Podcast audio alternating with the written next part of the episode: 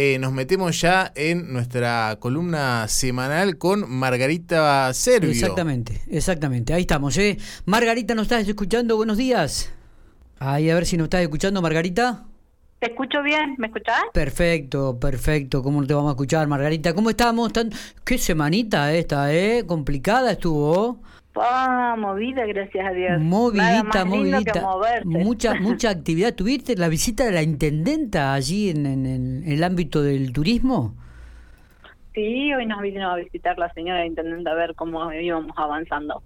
Bien. Lo cual nos, nos, nos llena de alegría. Obviamente, obviamente. Bueno, Margarita, ¿de qué vamos a hablar hoy?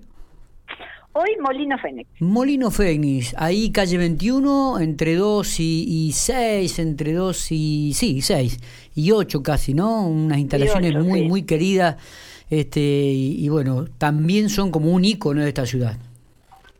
Sí, en realidad vos fíjate que el molino se comienza a construir en 1907-1908. Si pensamos que General Pico se funda en 1905, a dos años donde había muy, pero muy poca construcción, semejante molino, eh, le habían dado el mote de el rascacielos pampeano o el fantasma de los molineros. Vos imagínate, un molino eh, que vea semejante cosa y... Eh, realmente la historia de, del molino es, es apasionante. Mira vos. Eh, ¿Por qué te digo que es apasionante? Porque hay un trabajo que hace eh, el Colegio Virginia Valetti de Amela, sí. donde nosotros en el año 98 desde Turismo le proponemos un concurso monográfico de la historia de las industrias de General Pico. Y Solina Moreno, que era la profesora, hace un, una, que es la monografía que hoy te voy a contar, que es la ganadora en ese entonces del Molino. Y lo que tiene de bueno es que, que con sus alumnos eh, juntan mucho, pero mucho testimonio de la gente que trabajó en ese lugar. Así que hay, hay datos eh, que, lo, que, que lo hacen apasionante. Lo que dicen es que eh, en el año 22 se pone en funcionamiento también la planta industrial, que tenía 256 metros por 80, que estaba, como decís vos, en la 21, entre 8 y 2. Claro, claro. Y ahí eh, tenían varios sectores, que es lo que más te llama la atención, que era el depósito de materia prima, la recepción, limpieza, molienda, envasamiento, sala de máquinas, hilos, calderas, depósito de harina y subproductos, después vamos a ver por qué. Sección de mantenimiento, electromecánica, carpintería, caballerizas y la vivienda de, del, del personal jerárquico. Y hay una parte que dice que había burreros. Y uno dice, ¿qué hacían estos? ¿Qué hacían estos burreros? y en realidad eh, se llamaba burreros al que iba llevando las bolsas, los que iban acomodando todas esas bolsas, eh, esas bolsas de harina, que lo que cuentan que en un primer momento eran de tela, así que todo lo que las mujeres que trabajaban, que vivían alrededor del molino, eran las encargadas de lavarlas, de coserlas, de reacondicionarlas porque se reusaban hasta que llega, sí, como la conocemos nosotros hoy, la harina en bolsas de papel. Claro, claro, claro. Eh, así que hay, todo toda una conexión de, ese molino Fénix con el barrio. Y, sí. y un avance de eso. Fíjate que ellos dicen que el origen de toda la maquinaria era la alemana y holandesa. Y que comienza con una capacidad de, de molienda de 40 toneladas y evoluciona hasta 180 toneladas por día. Qué bárbaro, qué bárbaro. Teniendo 110 empleados eh, y una planta permanente de 80. Margarita, ¿en qué año en qué año se construye el, el, el Molino Fénix? 1907-1908 comienza. Ahí estamos. Casi. Después se vende, a, en realidad el Molino Fénix es una firma que tiene la sociedad anónima Molino Fénix, es una firma que tiene eh, molinos en muchos lugares, sí, no solamente en general. Sí, sí, sí.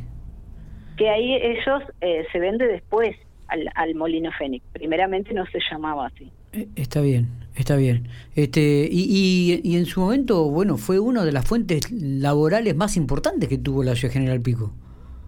Imagínate 110 empleados, más todos estos que hablábamos alrededor de las mujeres que lavaban, que cosían, el traslado, el ingreso, tenían desvío ferroviario propio. Sí, sí, es verdad. Y, y además las instalaciones, ¿no? Porque en el día de hoy uno puede pasar por el lugar y, tiene algunas instalaciones, la, construcción realmente es impresionante de, ese bloque de cemento eh, y, eh, eh, ahí levantado prácticamente en, a metros del barrio Talleres, este, cruzando la vía, ¿no?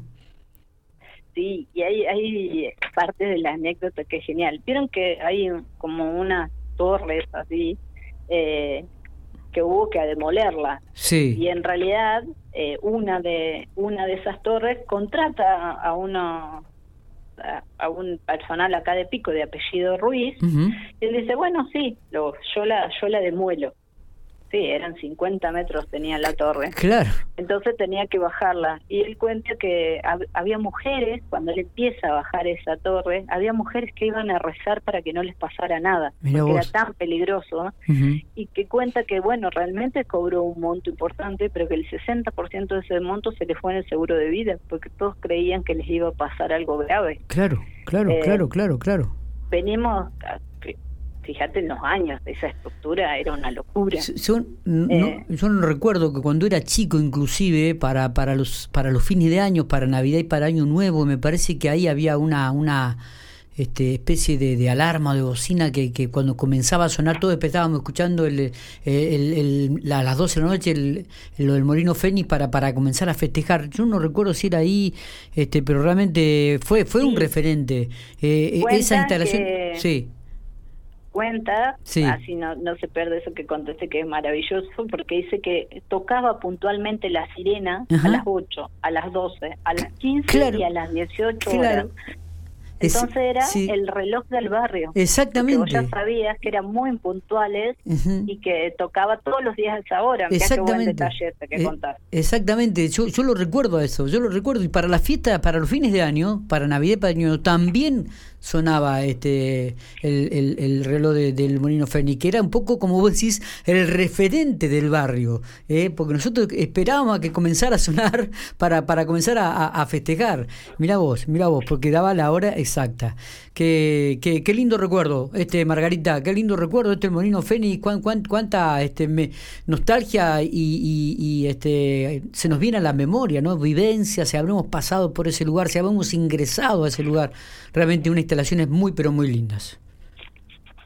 Sí, bellísima. Y ya te digo, la, la historia es genial. Contada así de esta manera. Ponele, hay uno que cuentan de un gerente. Sí. Que, que le dice que a uno de los empleados que por favor estaba por llover que levante una bolsa, unas bolsas para que no se mojen. Y el empleado le dice que no, que ya había pasado su turno. Al poco tiempo se le un viento le se le cae una parte de la casa, entonces va al gerente y le dice que por favor, eh, si le daba tiempo para ir a levantar la casa. Le dice, no, ¿usted se recuerda que yo le pedí y usted me dijo que estaba fuera de horario? bueno, entonces levante la pared fuera de su horario de trabajo. y eh, decía que era tan correcto en esa época que, eh, que generaba entre amores y odios, porque también había molinos muy chiquitos claro. que que iban a pedir ayuda, le iban a pedir ayuda a él, le decía, bueno, ¿cuánto dinero tenés? Y le decía, bueno, invertilo en tu, eh, en la estructura. Y yo te voy a dar la harina. Cuando empieces a producir, ahí preocupate por pagarnos. Mira vos, mira vos. Entonces, como que, que la historia eh, es como la que venimos contando siempre, esos primeros pobladores en esto de la ayuda mutua, del bien común. Claro, claro. Eh, es re lindo de destacar. Es verdad, es verdad. Margarita, un gustazo, ¿eh? un tema muy pero muy lindo con un con un tema que realmente es caro a nuestros afectos y que lo mantenemos como referente y como un ícono de la ciudad, ¿no? El, edificio, lo que ha significado el Molino Fénix para para la ciudad de General Pico. Y ahí esperamos muchos comentarios porque tenemos montones de fotos de, de trabajadores con ha pasado mucha gente de Pico que nos puede contar cómo fue su vivencia. Eh, más que agradecidos con todos los comentarios que hacen y toda la información que nos van mandando después de, estos cortos minutos. Así que sale el domingo el y que nos cuenten cómo lo vivieron. Sería genial y seguramente vamos a tener mucha repercusión en esta nota. Gracias Margarita por estos minutos. Beso grande, beso a la audiencia. A, a, vos, eh, muchas gracias.